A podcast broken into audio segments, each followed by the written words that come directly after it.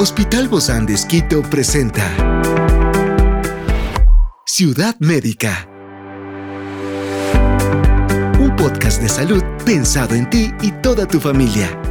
Hoy tenemos a una experta para hablarnos sobre los avances para el diagnóstico de cáncer. Se trata de la doctora Sonia Acuña, oncóloga del Hospital Bozán de Esquito, y hoy está aquí, en este encuentro de Ciudad Médica. Yo soy Ofelia Díaz de Simbaña y estoy súper contenta de disfrutar este podcast de Ciudad Médica en este mundo tan apasionante de la salud.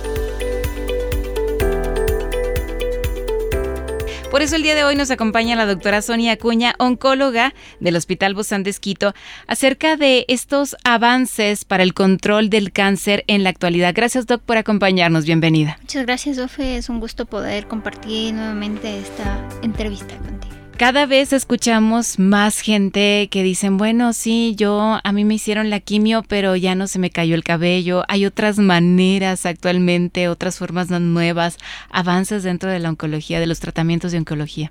Sí, por suerte cada vez la ciencia avanza a pasos agigantados y en la parte oncológica ha sido una de las ramas que se ha estudiado tanto en realidad y se ha descubierto un montón. Sí, porque en realidad si pensamos en la incidencia y la, y la mortalidad, el cáncer es uno de los principales. Entonces cada vez el mundo se preocupa de esta, esta temática tan importante como descubrir tratamientos menos agresivos o que tengan menos efectos adversos y que puedan tener mejor beneficio para el paciente. Y cada vez se ha, obtenido avances hermosos, por decirlo de alguna manera, porque tenemos eh, medicamentos que son exclusivos para los pacientes, que obviamente van a tener determinados genes mutados, y estos medicamentos a la vez son muy bien tolerados. Entonces ya no tenemos em, la, quimioterapia que se administraba por la vena y que tenía varios efectos adversos. Ahora, lo malo de esto es que son patologías puntuales, no son en todas aún. Es por eso que la quimioterapia aún seguimos usándola, ¿no? Por eso mm, seguimos viendo gente que no tiene el pelo, que se le cayó, que, que tiene muchas consecuencias y efectos, ¿no? sí, lastimosamente sí. Todavía continuamos con la quimioterapia, no ha habido una droga que pueda suplantarla de completo o de lleno. Eh, de hecho, las terapias blancos moleculares, como nosotros las llamamos, estas tienen, van, pueden ir en conjunto, la quimio y también las, las terapias moleculares. En algunos casos solo podemos darle las terapias moleculares. Entonces, eh, ¿a dónde viene? ¿Cómo viene el origen de todo esto? Empezamos con el cáncer de mama. El cáncer de mama en el 2004 se descubrió un blanco molecular. Ahora, ¿qué es un blanco molecular? Un blanco molecular es imaginarnos la célula, tal cual microscópica, que eh, pudieron ver en esa miniatura de célula que expresaba más. Y a qué expresar me refiero es en la membrana celular, imagínense qué tan microscópico estoy los avances. Entonces en la membrana celular veían que en ciertas mujeres que tenían cáncer de mama, estas eh, células expresaban un receptor que lo identificaron y que se llama HER2, por ejemplo, que normalmente lo tenemos en el cuerpo, o sea, es habitual que esté en la célula, pero lo, lo no habitual es que ese receptor esté activado o que haya muchas duplicaciones de ese mismo receptor. Ahora, ¿qué es un receptor? Un receptor es Em, como, un como algo que está en la superficie que le van y le aplastan y desencadena algo abajo. Ese es un receptor. Entonces. En este caso, desencadenaba el cáncer de mama. Desencadenaba lo que nosotros llamamos la proliferación celular, que es la división de las células muy rápido y que es eso el cáncer, en realidad, ¿no?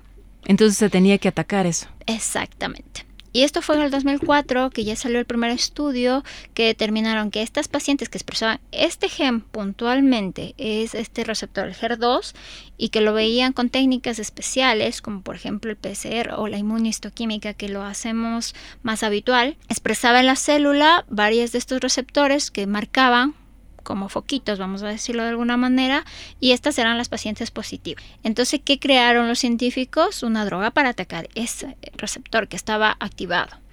E inicialmente, de hecho, el medicamento se llamaba trastuzumab. Y este medicamento inicialmente no pudo demostrar beneficio. Después, a partir del 2004, que ya hubo uno de los estudios más importantes que demostró un beneficio en la sobrevida global. Y hasta la fecha tenemos ese medicamento porque sigue siendo efectivo para estas pacientes. Entonces tenemos muchos blancos moleculares en la célula que podemos em, ver qué tan expresado está y a la vez buscar una droga que pueda haber un efecto beneficioso. ¿Por qué?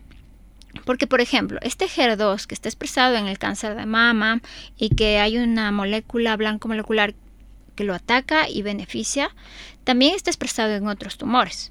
Pero, por ejemplo, vamos a decir el páncreas. Puede estar expresado en el páncreas y le damos el trastuzumab. Pero si no hay beneficio, quiere decir que no podemos utilizarlo. Entonces, hay muchos, muchos receptores o mutaciones que están expresadas, pero tenemos que buscar un blanco molecular que pueda haber beneficio para las pacientes que utilicen esto. Entonces, en el cáncer de mama tenemos el HER2, tenemos a las pacientes en el cáncer de mama que tienen mutaciones como es el BRCA, que es ya más genético, y tenemos drogas como el olaparib en las pacientes que tienen BRCA mutado. Tenemos eh, expresiones en el pulmón. El pulmón es una patología que antes teníamos puntualmente dos o tres quimioterapias que eran activas y no podíamos llegar más allá de eso. Sobrevidas de pacientes entre 6, 8 meses y se acababa. No podíamos hacer mayor cosa.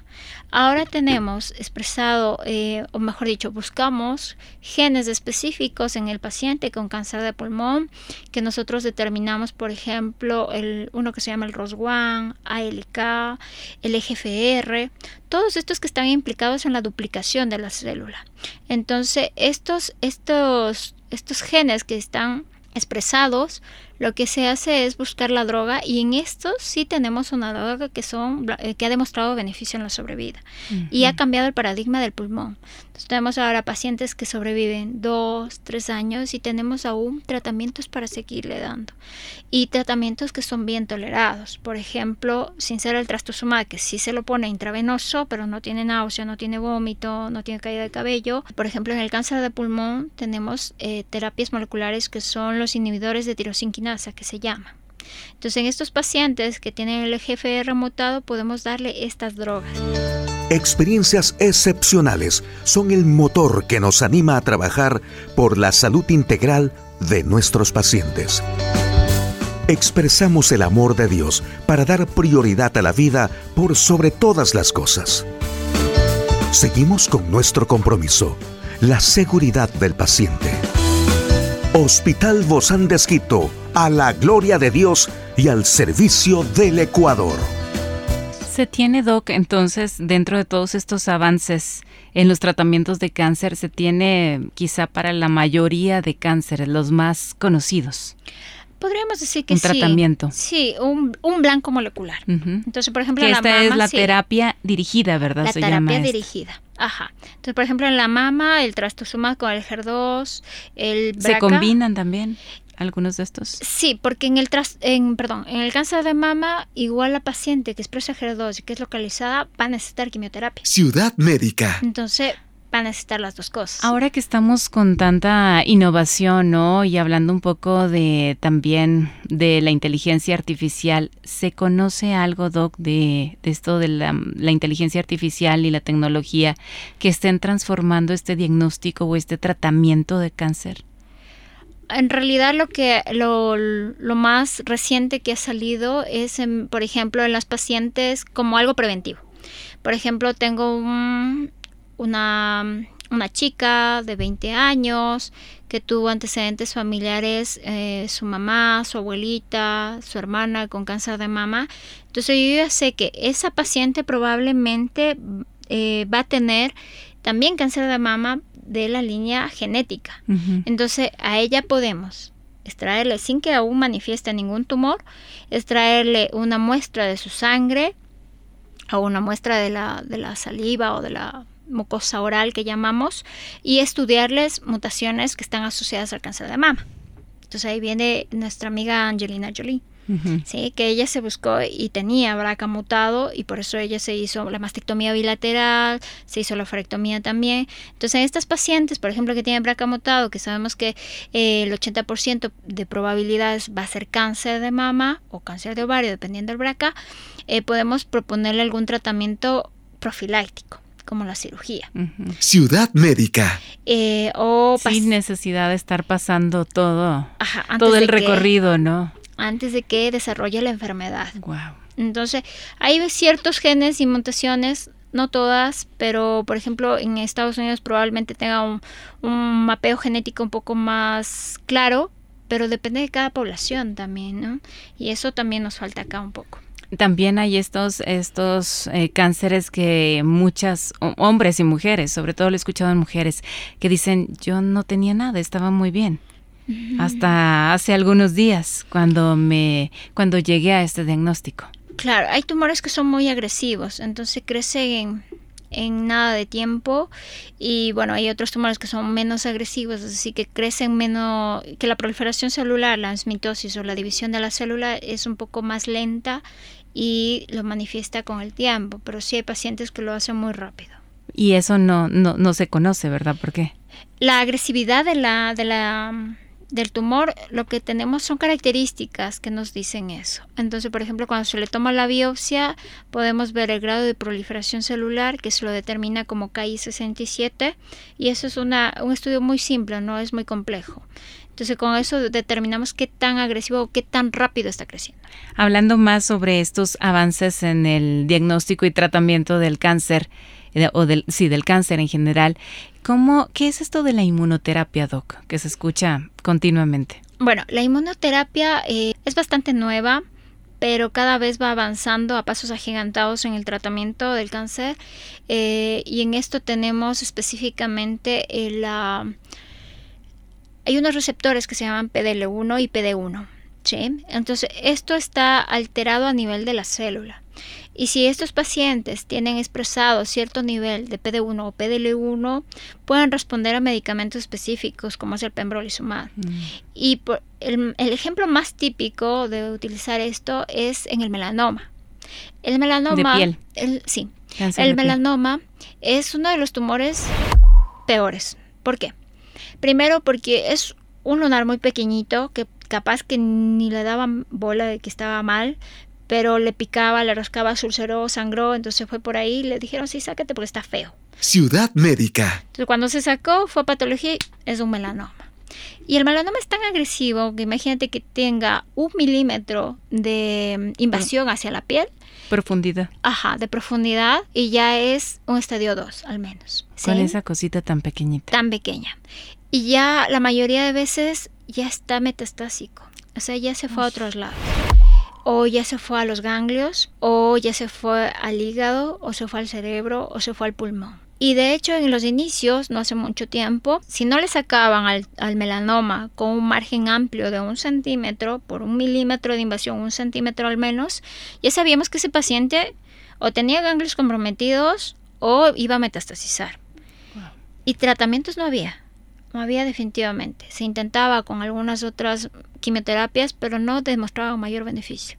Ahora, en la actualidad, tenemos el pembrolizumab en estos pacientes. ¿Qué es esto de la inmunoterapia? Es la inmunoterapia. Y estos pacientes responden muy bien a ese medicamento y tienen sobrevidas bastante considerables. Wow, qué maravilla. Y qué bueno que eso ya se esté dando y que pueda ser parte de estos avances y de estas buenas noticias, aun cuando es muy alarmante una noticia de cáncer. Muchísimas gracias, doctora Sonia Acuña, oncóloga del Hospital Por acompañarnos.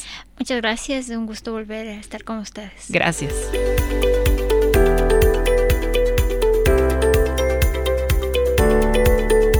Esta es una producción del Hospital Bozán de con el apoyo de HCJB. Encuentra este podcast de salud en las redes sociales como Spotify, SoundCloud y todas las plataformas digitales. Gracias por acompañarnos en este capítulo de Ciudad Médica un espacio para tu salud. Hasta la próxima.